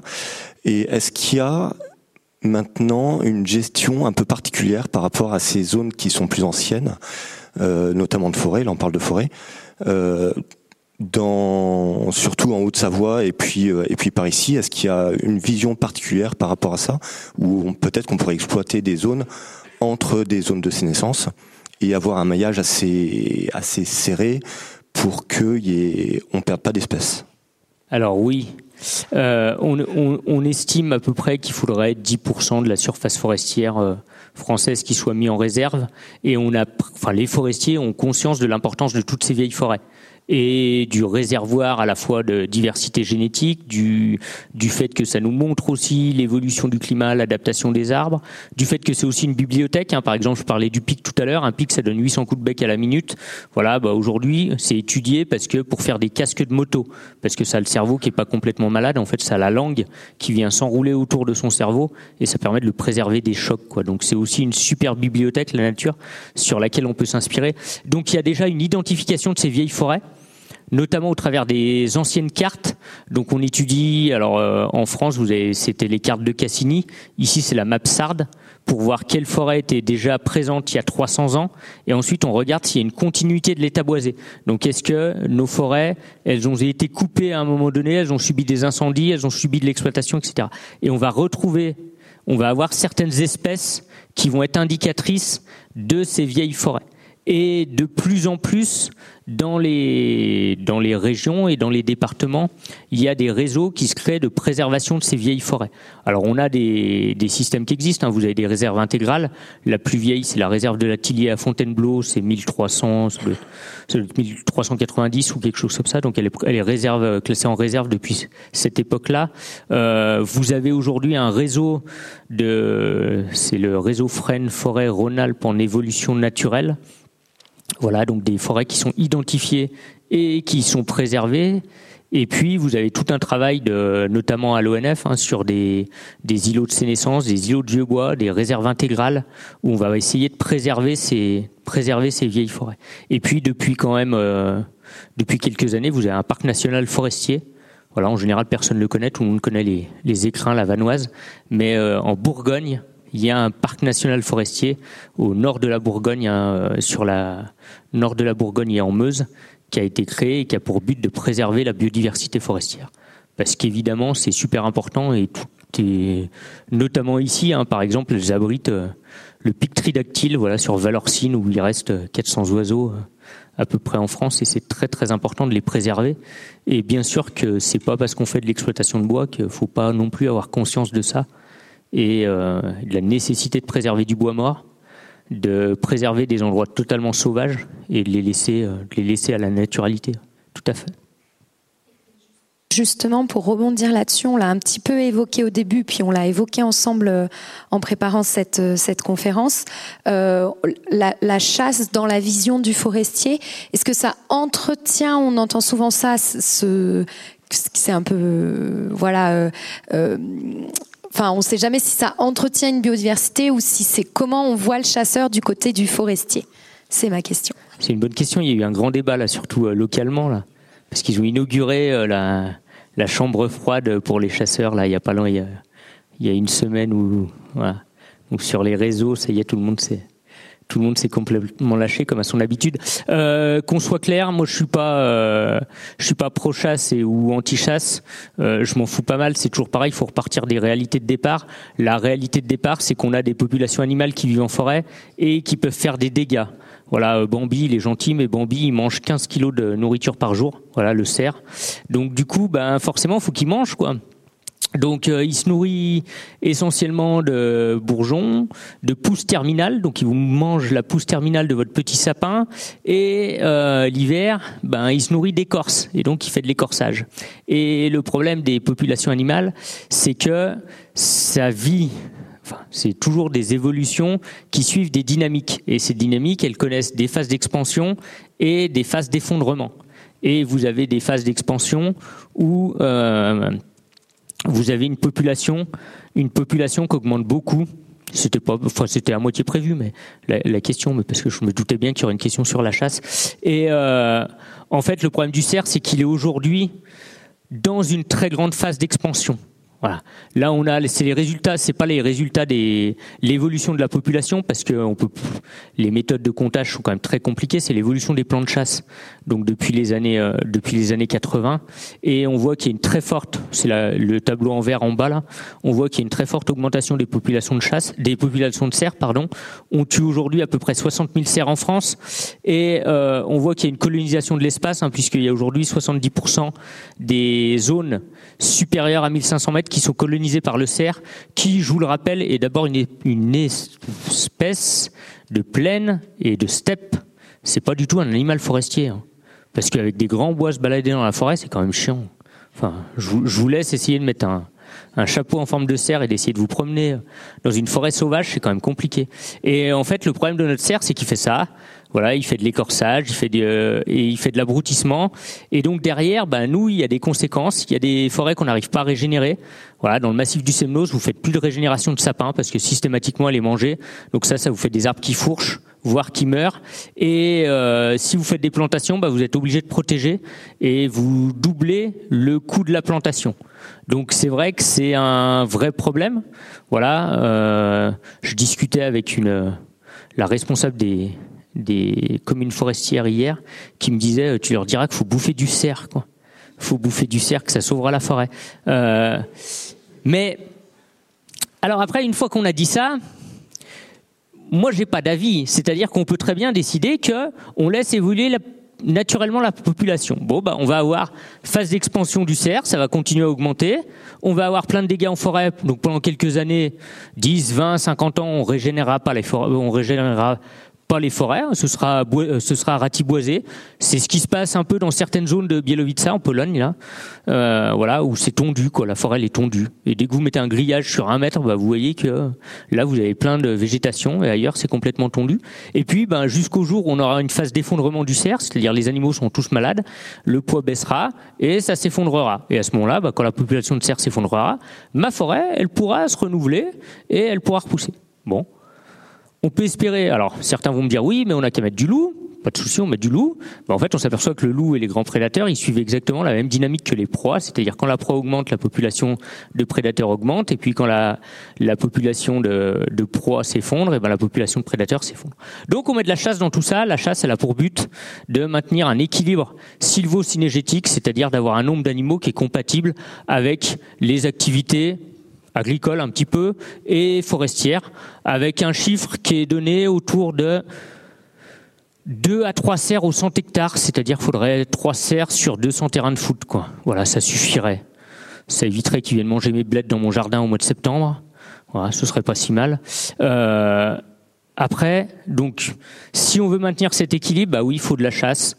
Après, la question de savoir comment on chasse, est-ce qu'on fait une chasse de loisirs, est-ce qu'on fait une chasse de régulation de population, c'est une question totalement autre et qui appartient à nos pouvoirs politiques. Mais euh, la première question à se poser, c'est est-ce qu'on veut des dynamiques naturelles de population ou est-ce qu'on veut maintenir un équilibre qui est en fait complètement artificiel? Voilà, c'est la. Peut-être une dernière question sur un autre sujet. Et euh, allez, deux dernières questions, parce que je vois deux mains levées.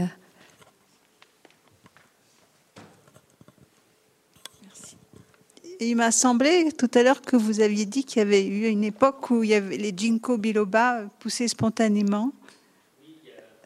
C'est une des premières espèces végétales sur Terre hein, après les fougères arborescentes. Donc c'est il y a. En France? Alors en France non. Ah bon. En France non, c'est euh, c'est dans les c'est bien avant. C'est il y a je sais plus euh, quelques 50 millions d'années ou quelque chose comme ça. Voilà. Euh, en France, on a une diversité qui est qui est différente quand même de celle des États-Unis parce que il y a une influence des glaciations. Et euh, il y a des hypothèses sur la migration des espèces, qu'on aurait perdu beaucoup de biodiversité à cette époque-là, notamment parce que le Sahara aurait fait barrière, donc les arbres seraient descendus dans le sud et puis le Sahara aurait fait barrière, alors que aux États-Unis les arbres ont pu migrer en Amérique du Sud et remonter après. Ce qui fait qu'on retrouve des traces de certaines espèces, par exemple le Douglas. Voilà, on retrouve des pollens dans les dans les lacs alpins, alors que euh, on considère que le Douglas est une espèce introduite depuis le milieu du 19e qui nous vient des États-Unis. Quoi. En fait, il était là avant les dernières glaciations. Quoi. Voilà. Mais le ginkgo, c'était il y a bien, un- bien, bien, bien longtemps. On va prendre encore euh, les deux dernières questions là. Alors, moi, j'en ai une euh, très courte déjà, c'est que vous avez dit qu'il y avait 60 millions euh, d'hectares qui étaient prélevés. Euh, mais euh, enfin, on importe beaucoup de bois aussi. euh, du coup, euh, voilà. Est-ce que, est-ce que si on arrêtait d'importer tout ce bois-là et qu'on utilisait le bois qu'on a en local, est-ce que ça suffirait ou pas? Ça, c'est ma première question. Et ma deuxième question, elle est, elle est un peu en rapport avec la chasse, c'est qu'on dit qu'il faut manger des cerfs pour euh, pour garder les forêts. Mais par contre, on se bat pour garder le pastoralisme, pour garder les milieux ouverts en montagne. Oui. Du coup, voilà, c'était un peu ma, ma réflexion, quoi. Alors c'est c'est deux choses, enfin c'est deux choses complètement différentes. Moi, ça veut pas dire parce que je veux faire de la régénération dans les forêts que je veux que ma forêt elle gagne tous les espaces. Et euh, on a plein d'exemples, notamment dans les Vosges, où on a eu tellement de recolonisation forestière qu'il a fallu réouvrir les paysages, notamment en remettant des chèvres, hein, parce que euh, la forêt était trop oppressante par rapport au village. Et donc on a réouvert les paysages. Donc évidemment, euh, moi les zones de pâture, euh, c'est très bien. Et on fait aussi de la réouverture d'alpage. On fait aussi du travail sur les prébois pour éviter parfois que la forêt gagne trop de terrain et empêche ensuite l'agriculture. Donc euh, moi j'ai pas de problème avec ça. Le tout c'est de trouver c'est trouver un équilibre. Donc moi je parlais de mon cerf dans mon cadre de la régénération forestière. Oui, si, euh, si ailleurs, s'il peut avoir, euh, si ça peut permettre de maintenir des, des milieux ouverts, bah oui, pourquoi pas. Mais euh, on peut le faire autrement qu'avec des espèces sauvages. Et les, le pastoralisme, effectivement, est une solution pour maintenir aussi ces, ces espaces-là. Euh, quant à la première question sur sur l'utilisa- euh, sur l'utilisation Sur du bois. l'autonomie, on va dire, en France, Ouais. au niveau du bois. Alors, on est, en fait, on est en déficit. La filière bois, elle est en déficit, mais parce qu'on a, on importe beaucoup de produits transformés et on exporte beaucoup de bois brut. Voilà, en fait, on exporte un peu, euh, alors un peu partout, hein, que ce soit aux États-Unis ou en Chine, et on va réimporter des produits qui vont être transformés, c'est-à-dire du parquet, des meubles, etc., qu'on fait plus chez nous, alors qu'on avait l'industrie et qu'on l'a perdu. Alors, il y a plein de raisons. Euh, une des raisons, c'est qu'à un moment donné, il y a des des grands dirigeants qui ont oublié que notre forêt française, elle avait 140 espèces, qu'elle était hyper diversifiée, comme vous l'avez vu, et qui se sont dit, tiens, on va euh, essayer d'aller sur les cours mondiaux du bois, et on va essayer de concurrencer les pays du Nord, l'Allemagne, l'Autriche, etc., euh, qui ont beaucoup moins d'espèces forestières et qui ont des conditions d'exploitation du bois qui sont beaucoup plus faciles. Donc forcément, bah, on n'est pas rentable par rapport à ces gens-là, et donc on essaye, on a beau essayer d'industrialiser toujours plus notre forêt, ce qui est une, ce qui est quand même une, ce qui pose quand même un certain nombre de problèmes. Et ben en fait, on n'arrive pas à concurrencer parce que c'est quand même toujours plus facile d'exploiter en Suède où c'est tout plat, où vous avez une seule essence, où vous avez personne, pas de pression des usagers, etc. Et où vous pouvez faire passer des grosses abatteuses et ça pose pas de problème. C'est toujours plus compliqué chez nous. Vous avez, euh, ben hier sur euh, sur deux hectares, on a trois propriétaires quoi. Donc vous avez trois propriétaires pour sortir euh, 200 mètres cubes. Donc c'est tout de suite un peu plus dur. Et c'est ce qui explique que euh, ben, malheureusement, nos, grandes entreprises elles, elles se foutent du local, c'est-à-dire quand vous allez chez Point P ou chez La Paire, bah en fait elles vous disent moi si, le bois est plus cher localement, bah je le fais venir euh, de Russie, je le fais venir de Finlande, etc. Et donc moi je vous incite à, si vous voulez du bois, à aller taper à la porte de la Syrie, à aller voir le scieur, vous l'aurez beaucoup moins cher et vous aurez du bois local. Voilà, euh, pour vous donner un ordre d'idée, hein, moi j'ai regardé, euh, j'ai fait faire le calcul à mes élèves il y a 15 jours. Euh, le prix du bois ici, c'est à peu près 5, enfin sur pied, c'est acheté à peu près pour le propriétaire, c'est acheté à peu près 50 euros le mètre cube. Donc un mètre cube de bois d'épicéa, un moyen à peu près accessible, ça vaut à peu près 50, 40 à 50 euros sur pied quand c'est debout. Et euh, si vous allez l'acheter à Leroy Merlin, que vous achetez une planche de 5 cm par 2 par 2 mètres 50, vous la payez à peu près 2000 euros le mètre cube. Voilà, donc euh, ben et en fait c'est pas le scieur hein, qui fait sa marge. Les scieries, sont, on a perdu, euh, on a perdu quelques centaines mais, ou milliers de scieries en 30 ans. Donc c'est vraiment derrière que la marge elle se fait au niveau commercial. Et donc si vous pouvez, bah, allez voir le scieur local, euh, faites éventuellement venir une scierie mobile et ça vous permettra d'avoir du bois moins cher et de valoriser le bois local. Quoi. Merci. Une dernière euh, question avec une réponse, euh, si possible, synthétique et on, devra euh, clôturer, mais, mais il y aura avec la petite université, s'ils veulent s'inscrire justement au programme des cours que, que, que, la petite université propose, moyen de continuer l'exploration forestière. Donc une dernière question. Oui, dans, dans la gestion de, des forêts, est-ce que vous observez des différences notables par rapport à nos voisins italiens et suisses et des bonnes pratiques chez nos voisins que, que vous conseillerez euh, pour, euh, pour la France? Alors l'Italie, je ne connais pas.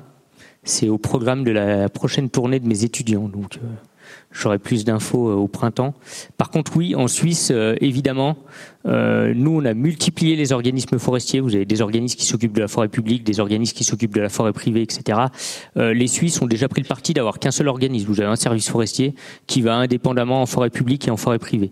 Et puis, il y a des... Donc, ils ont décidé d'imposer les décisions que la forêt, c'était aussi un bien commun et donc il y avait des décisions qui devaient s'imposer à la propriété privée. Ça veut dire que le propriétaire en forêt privée ne fait pas ce qu'il veut. Contrairement à chez nous, où en dessous d'une certaine surface, en dessous de 25 hectares, il fait absolument ce qu'il veut de sa forêt. Voilà, simplement on l'oblige à replanter ou à, avoir une régénération naturelle s'il coupe tout. Mais il a le droit quand même de faire à peu près ce qu'il veut. En Suisse, c'est le forestier qui décide de l'arbre à abattre, que ce soit en forêt publique ou en forêt privée, ce qui est quand même déjà une différence majeure. Et euh, on a interdit la coupe rase. Voilà, la coupe rase est interdite, donc partant du principe que euh, c'est avec des, vous retiendrez ça, que c'est avec des petites coupes qu'on fait les grandes forêts. Et donc eux ont décidé que euh, les coupes rases où on coupe l'intégralité du peuplement serait interdit, et ce qui marche très bien.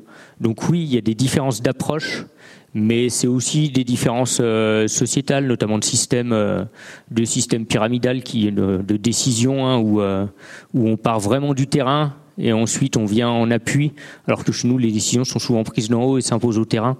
Voilà, il, y a il y a des grandes différences, mais par contre pas au niveau écologique. Voilà, au niveau de l'évolution naturelle des forêts, au niveau des espèces, des problématiques, on a à peu près les mêmes. Par contre, au niveau de l'approche et de la gestion, c'est complètement différent. Et du coup, euh, si euh, ce soir on va tous repartir avec euh, du coup certains a priori déconstruits, s'il y avait deux ou trois points ou phrases sur synthétiques sur ce qu'il faut retenir de la forêt sylvestre, quelles seraient-elles? Allez, on va mettre un exemple ça, c'est un peuplement forestier quelconque, c'est du Douglas, mais on s'en fout. Euh, si vous avez un jour à gérer de la forêt, vous voulez savoir si vous, ce que vous devez faire ou pas, vous vous mettez, vous, vous mettez au niveau d'un arbre, vous vous posez la question, est-ce que dans les 15 mètres autour de moi, est-ce que j'ai l'arbre que je couperai dans 10 ans? Si dans les 15 mètres autour de vous, vous avez l'arbre que vous allez couper dans 10 ans, vous pouvez le couper.